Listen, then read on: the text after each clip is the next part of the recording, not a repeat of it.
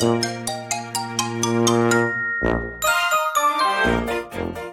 やとすみおの Survival Life in Canada 皆さんこんにちは。さやとすみおのサバイバルライフ in カナダです。バンクーバーに住むすみおと。シアトルに住むさやが北米でうまく生き抜く方法をシェアするラジオです。皆さんこんにちは。こんにちは。あの今日はいきなりなんですけどあの皆さんツイッターでうんうん。あのなんかハワイで入国拒否されたインフルエンサーの方のニュース見ました？あてかえツイッターじゃなくて。もいい。私ツイあわかんない。ッターとか何でしたっけ？今 X でしたっけ？X やってない。やってないあそっか。そっなんかねそれがすごいなんか話題に出ててん。何かっていうと、なんかハワイに入国しようとした日本人のあのインフルエンサーの方がうんうん。入国審査官うん。に止められて別室連れてかれたのかな、うん。でなんかいろいろ聞かれて、うん。あのー入国拒否されたと。うんうんうんうんでも入国拒否っていうか voluntary えーなんか、like a withdraw, うん。withdraw of application とか言って、こう、自分が自ら入国しなかったっていう形だったんじゃないかなって私は思うんですけど、うん。わかんないですけどね、うん。細か詳しいことは。まあ、そういうことがなんかいろいろあって、まあ、YouTube でも、なんか普通にニュースとかでもそれが話題になってたんですよ。ネットでね。へで、なんか面白いなと思って、面白いなっていうか、うんなんか興味深いなと思って見てたんですよね。ーうんうんうんなんで私は興味深いかと思ったかと言いますと、私、あの、カナダの国境の CBSA って言うんですけど、Canada Border Service Agency のうんうんうん通訳なんですよ。うんうん連邦通訳者って言うんですかね。なんか、はい。なんかうん皆さん知ってるから、ボーダーセキュリティっていうテレビ番組があるんですよね。あれ面白いですよね。よくやってますよね。ねえ。え。ねえ、なんか最近見てないからテレビ見ないかわかんないですけど、昔ちょこちょこ見てて、テレビつけると定期的にやってて、まあその、あの、国境でどんなことが起きてるかっていうので、で、見てて一番面白いのが、その入国拒否をされた人が一生懸命抗っているシーンが一番面白いから、それ一生懸命見ちゃうんですよね。あれ面白いですよね。持ち込んじゃいけないもの持ち込んでたりとか、あとちょっと喧嘩しちゃったりとか、なんか嘘をついたりとかで揉めて、そうそう。で、まあでちょっとこう、尋問を受けてるみたいなね。そう。だけどなんかその日本人が日本のパスポートを持ってたら、うんあんまりそういう経験ってないのかなって私はこう思ってたんですよね。まあ実際に日本のパスポートって結構ね、あうんの信頼され、信用されてるし、だけど最最近、まあこれは本当に事実なんですけど、うんその、やっぱ円安うんでドル高になってるから、アメリカでやっぱり働きたいとか出稼ぎに行きたいっていう人が結構多い。ですよねうんまあ、アメリカだけじゃないですけど、うんでも、うん。だけど、円安の影響で、こう、出稼ぎに行ったらいいよ、みたいな、こう、なんかあるじゃないですか。よく結構、オーストラリアだと、ワーホリで結構稼げるみたいな報道もやってるし、なるほど。その海外に行けば、その円よりも強い、あのね、外貨で稼げるみたいなのがあるらしくて、うん。で、生産業が、なんかその、日本の女の子が海外で、こう、性っ海て、うんセクシュ、セックスセックスの方のせいですね。うんうんうん生産業に、で、なんか雇われるケースが、うん。うんうん。うん不法にね、うん雇われるケースがあるらしいんですよ。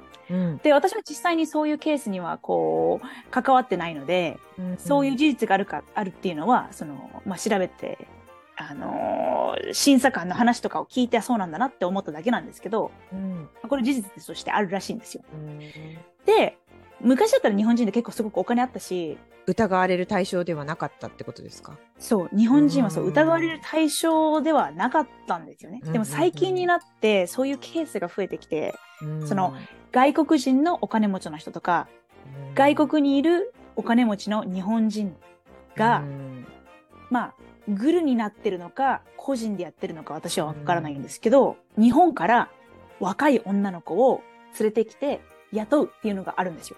まあでもありそうですよね。うん。そういう組織ね。うん。うん。で、まあ実際にたくさんあるんでしょうね。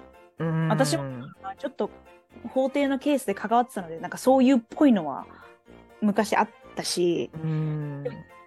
でも私ね、私今年で3、4回あの、国境の通訳してるんですよ。そういう件でってことですか？うん、うん、そう。うわーそれ多い。多いですよね。多いですよ。今までね、電話かかってこなかったんですよ。国境から。あいやそうだ。登録してるけどそあんまりそっちは通訳必要ないって言ってましたもんね。そうなんですよ。うん私ね、連邦と州レベルの法定通訳だったら結構活動してるんですけど、うんその連邦の国境の通訳っていうのはほぼしてなかったんですよ。ね、そうですよ。よね。うんうんうんうん。なんか前になんかその、あの審査官を殴った人でこうなんかそう,、うん。そういうのありましたけどうん。なんか生産業で働くんじゃないかって疑いをかけられてうん。んカナダに入国できなかったって人を今までは私は聞いたことがなかったんですよ、うん。この6年間。いやー7年間私も聞いたことないです。私も留学生のね、そういうなんかピザとかそういうのも関わってますけど、その入国拒否されるっていうパターンも入国拒否自体が少ないですからね。そうですよね。うん。ピザもらい忘れとかありますけど。あるんだ。その入国拒否にも2つあって皆さんこれ、れちょっとごっちゃになってると思うんですけど、うん。あの自ら入国しないっていうのをうん。言うのとうん。入国拒否っていうのがあるんですよね。拒拒否されるっていうのがあってはい。入国拒否されるとうんめちゃくちゃその国に将来行こうと思ったら難しいんですもうよ。入れないですよね。うん絶対に多分もううなんか弁護士とかつけてもどうなんだろうわかんない。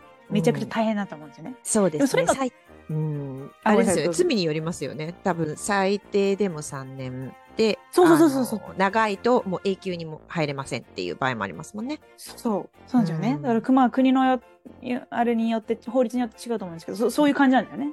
でアメリカとカナダってあの入国拒否者のリストをシェアしてるらしいんですよ。んはい。だからもうなんかアメリカでなんか前科があったりとかするとカナダにも入,、入れないみたいな。そうですね。まあうんでも前科ついてる人とか、まあ、暴力的な事件とかに関わってる人うんは多分拒否されるんだと思うんですけど、うんうんうんうんちょっと疑わしくてよくわかんないみたいなこの今のハワイの人のケースとかだと、うんうんうんうんその自分であわかんないですけどねハワイの人のケースがどうなのかはわからないんですけど私があの関わったカナダで、あの入国できなかった人のケースはうん。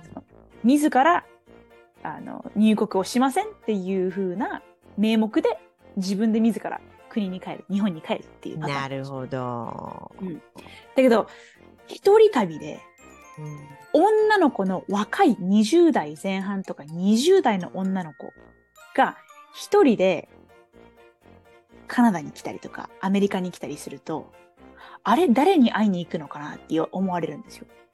で、彼氏に会いに行くとか言っちゃうと、まあ、彼氏のことについてめちゃくちゃ聞かれる聞かれたりする。こと。で友達に会いに行くって言ったらそれは男か女か。うん。どこに住んでるんだそいつは何をしてるんだ。うん言われるんですよね。で、プラス、なんか、あの、手荷物とかも結構検査されたりとかして、あ、なんか、すごい下着入ってるじゃんとか、めっちゃ服入ってるじゃんとか、めっちゃメイク道具入ってるじゃんとかなると、生産業で働いてるんだなってなるほどね。なんか私ちょっと、あーって思思ったんですけど、私が取り扱う、取り扱うって失礼ですけどね。あの、私が知ってるケースって、留学生しかいないじゃないですか。うんだから、学校に行く人なんですよね。あ、そっか。だから入国拒否少ないんだろうなって思ったんですよ。今、さやさんがね、あの、言ってるケースって、学校にも行かず、そうそうそうなん。か大し何かの目的があるわけでもなく、ただ長期間旅行来ましたみたいな感じで入国しようとする人たちだから、そりゃ怪しまれますよね。そうなんですよ。で、なんかね、やっぱね、日本人のその、若い女の子で一人旅しようってしてる子って結構その計画なしで行ったりとかよくいるじゃないですか YouTube とか TikTok でこうなんか正直になんてせ世界一周しますみたいなああ、なるほどね。うん。うんまあ、でも、ノープランで旅行っていうのも別にありえなくはないですもんね。そうなんですよだけどうんアメリカとカナダの場合は今すごく厳しくなってうん。そのノープランとかホテルがあの決まってないのにでなんかうんお金どれぐらい持ってんのとか言って銀行口座のあの額まで聞かれるんですよで見せて見せてくれみたいな。でなんかでもそれはわかる気がすんな。ちょっとね、怪しいと思われたら、うんやっぱ、聞かなきゃいけないじゃないですか。で、ですねめちゃくちゃね、めちゃくちゃ質問されるんですよ。ああいうのって。だからまあ、なぜ私はこれをシェアしてるかっていうと、うん、その一人旅をもしするんであれば自分が疑われるかもしれないっていう可能性があるっていうのを知っておくっていうのが一つ。二つ目は、どこをどこに滞在するのかっていう住所とか、うん、その何泊するのかとか、どういうホテルなのかとか、ホテルの周りに何があるのかっていうのをちゃんと知っておく。で、三つ目は、計画をとりあえず立てといた方がいい。だからこう日程表を自分で作るかわかんないですけど、その今日はその CN タワーに行ってこういうことをするとか、その目的とかをきちんと英語で伝えられるようにこう、よく言われるのは英語もできないのになんで英語できないのになんか旅行しようと思うんだとか言われるんですよ。だから、ね、あんたはそのその性を売りに来てるんじゃないかとか言われるんですけど、うん。まあ、日本の子たちにとってはね普通に旅行しようと思ってる子たちにとっては英語できないから来るんですって言うんですよ。わ、かります？英語できないから、その旅行で現地の人とこう会って、英会話のスキルをアップさせたい。なるほどね。いやまあ留学業界にいる私としてはもうその全部を解決する方法がありますね。それはですね学校に行くことです。そうですね。学校に行く。はい、はい。最初から学校に通うっていう目的で渡航すれば何の問題ないと思いますけどね。まあ、学校の入学教科書とか持ってれば何の問題もありませんからね。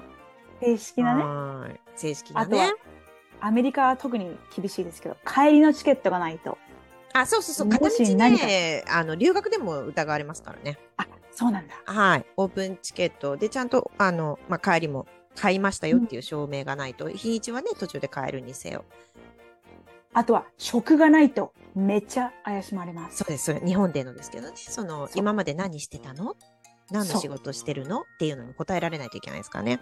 そう。で、なんか、親のビジネス手伝ってましたとか言っても、なんかその、働いてる時の写真とか、働いてる時の明細とか、なんか、働いてたっていう過去形だったら、もうなんか、働いてた時のなんか、なんだろう、どういう職種だったのかとか聞かれる可能性があるので、うん、皆さん脅すつもりではないですけど、女の子の一人旅、結構高確率で疑われる可能性があるんです。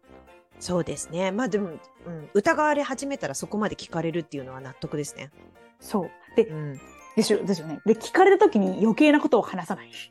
あ、そうですね。答えられた質問にだけ答える。で、うん、もし分かんなかったら通訳呼んでください。I need an interpreter と言ってくださいっていう。うんうんうんうん、そうですね。ね、本当多いんですよね。多いっていうかまあ、びっくりですよね。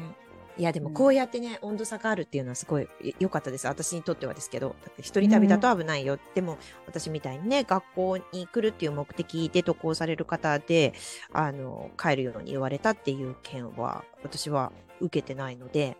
そうですよね。うん。最近ね、知り合いの人がね、うん、日本に帰って日本でお土産いっぱい買ってきちゃって、うん、カレーのルーをしこたま買ってしまい、ここでやっぱり止められて、で、まあ、皆さんね、一応、あの、これから、あの、カナダにいらっしゃる方がいれば、あれなんですけど、あの、さっきですけど、肉一切ダメなんで、あのそのカレーのルーとかもね、そのビーフカレーの素とかって言ったらビーフ入ってるじゃないですか。だけど止められて、それでまあ結構量も多かったんで、うん、えっ、ー、と、多分ね、それね、量とかじゃなくて一律なんだと思うんですけど、罰金として、その、もちろん、その、買ったものは全部没収ですよ。うん、一つも、あの、持ち込みできない状態で、1300ドルって言われたみたいで。嘘でも、今ここで払うんだったら、半額にしてあげるって言われて、側近で半額払って、まあもちろん、一切持ち込みできずに、泣く泣く入国したっていう知り合いがいて。嘘でしょ？ちょっと。いやだからね、そう、持ち込みするとき、本当によく、あの、調べて、持ち込んでいいもの、持ち込んじゃいけないもの、いろいろありますからね、それも調べて、はい、持ち込むようにしてください。持ち込むようにしてください。はい、あのー、まあ、大抵の場合はね、大丈夫だと思うんですけど、はい。ね、でもちょっと、えー国を越えるっていうのは結構ね。そう。で、結構ね、カナダこっちで買えますから、大丈夫です。あの、私も、あの、隣で、えーなんだっけな、ごぼうを持ち込もうとして、すごい、あの、入国審査官に怒られてた方がいて、ごぼうすごいどうしても必要なんですって言ってたんですけど、ごぼう普通に売ってますからね、カナダで。ごぼうえ、え、ごぼうを持って帰ってきたんですか？日本から多分ね、うん、あの、持ち込みたかったんでしょうね。え、募集されました？私はその最後まで見てないんですけど、あ、はい。あの、日本人の女性の方で、その方は一生懸命、いや、あの、ごぼうがどうしても必要なんですって歌いかけてって、で、あの、オフィサーの人が、いや、でも、ごぼうこっち売ってるしって3回ぐらい言ってました。で 私も見ながら、売ってるよなーって思いながら。売ってますよね。ブード。でもほらそういうこうあの旅行者の方とわかんないじゃないですかだからあもしかしてねそのこっちに住んでる人だったらごぼうを売ってるって知ってるかもしれないですけどはい観光とかね留学で来る方だと なんでごぼうが必要だとかちょっと私もわかんないですけどそういう方もいるんでねよくあの持ち込んでいいものいけないものっていうのを調べて、うんはい、安全にください。来てくださいはい、はい。計画をちゃんとしてね。いろいろいろいろ計画をしてこっちに来てくださいね。ね話ですね。ははいい。というわけで今回も最後までお付き合いいただきありがとうございます。さやとすみおのサバイバルライフ in カナダ法廷通訳と私立高校専門留学エージェントのさやと。学校スタッフのすみおがお送りしました。お便りやお問い合わせ先は概要欄をご覧ください。また次回お会いしましょう。バイバイ。バイバイ。